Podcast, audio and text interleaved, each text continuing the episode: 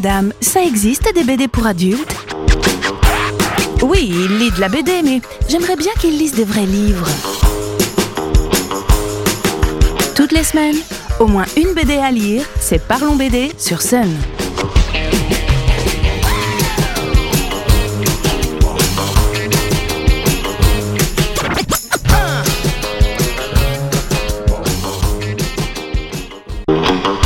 Salut les BDphiles je suis de retour sur ma lancée en mode guerre mondiale, mais cette fois-ci, remontons le temps et explorons la Grande Guerre 14-18. Parce que des BD sur le sujet, il y en a et même des très bien.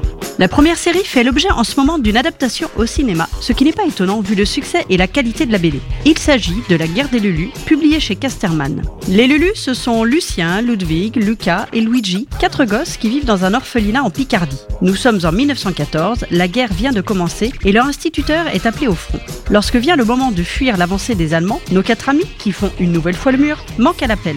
Bien malgré eux, ils vont se retrouver seuls et vont devoir se débrouiller pour survivre et échapper aux soldats de plus en plus nombreux. Point de départ d'une grande aventure qui plaît beaucoup aux plus jeunes, et il n'y a pas grand chose pour eux en BD sur ce thème malheureusement, La guerre des Lulus bénéficie du graphisme classique et dynamique de Hardock qui laisse une belle place à l'humour dans ses dessins. La belle collection signée chez Le Lombard a permis en 2018 de découvrir un excellent titre un peu ovni sur le thème, Le chant du cygne de Babouche, Dorisson et Herzette. Le lieutenant Katz et ses hommes sont de bons soldats. Ils ont du courage et n'hésitent pas à foncer dans le tas quand c'est nécessaire, et malgré des chances de survie plus qu'hasardeuses. Sauf que là, ils en ont ras-le-bol. Ras-le-bol de l'incompétence et la folie de leurs officiers, qui ordonnent des suicides collectifs en restant, eux, bien en arrière.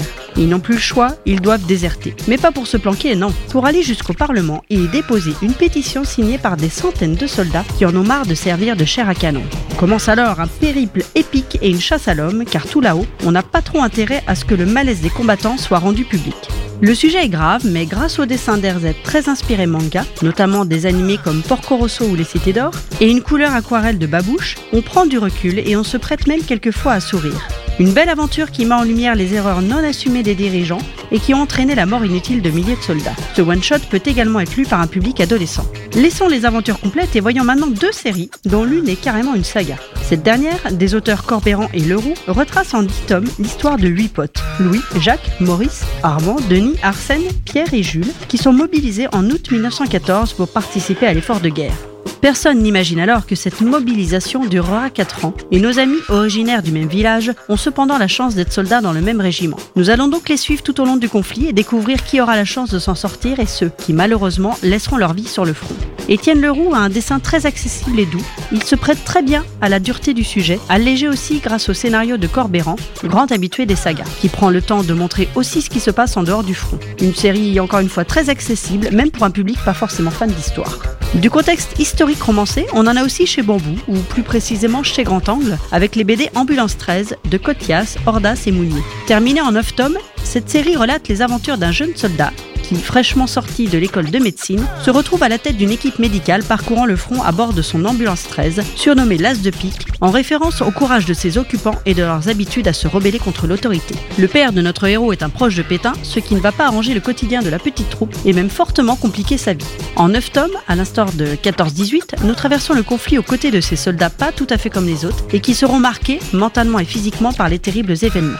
Le dessin plus réaliste que sur la série précédente donne un ton plus grave au récit, sans pour autant le plomber. Ambulance 13 reste une grande aventure historique avant tout. Pour finir, laissez-moi vous parler d'un album assez atypique, tant dans son dessin que dans son scénario, le one-shot Mauvais genre de Chloé Cruchaudet chez Delcourt. Paul et Louise viennent de se marier. Tout va pour le mieux, sauf que la guerre éclate et que Paul est bien sûr mobilisé. Comprenant très vite quel enfer il va vivre, il décide de déserter et de retourner auprès de sa belle.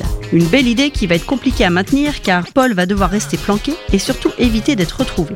Le confinement n'étant bon pour personne, Paul va vite rattraper le virus de la sortie en douce et pour ça, il a une excellente idée.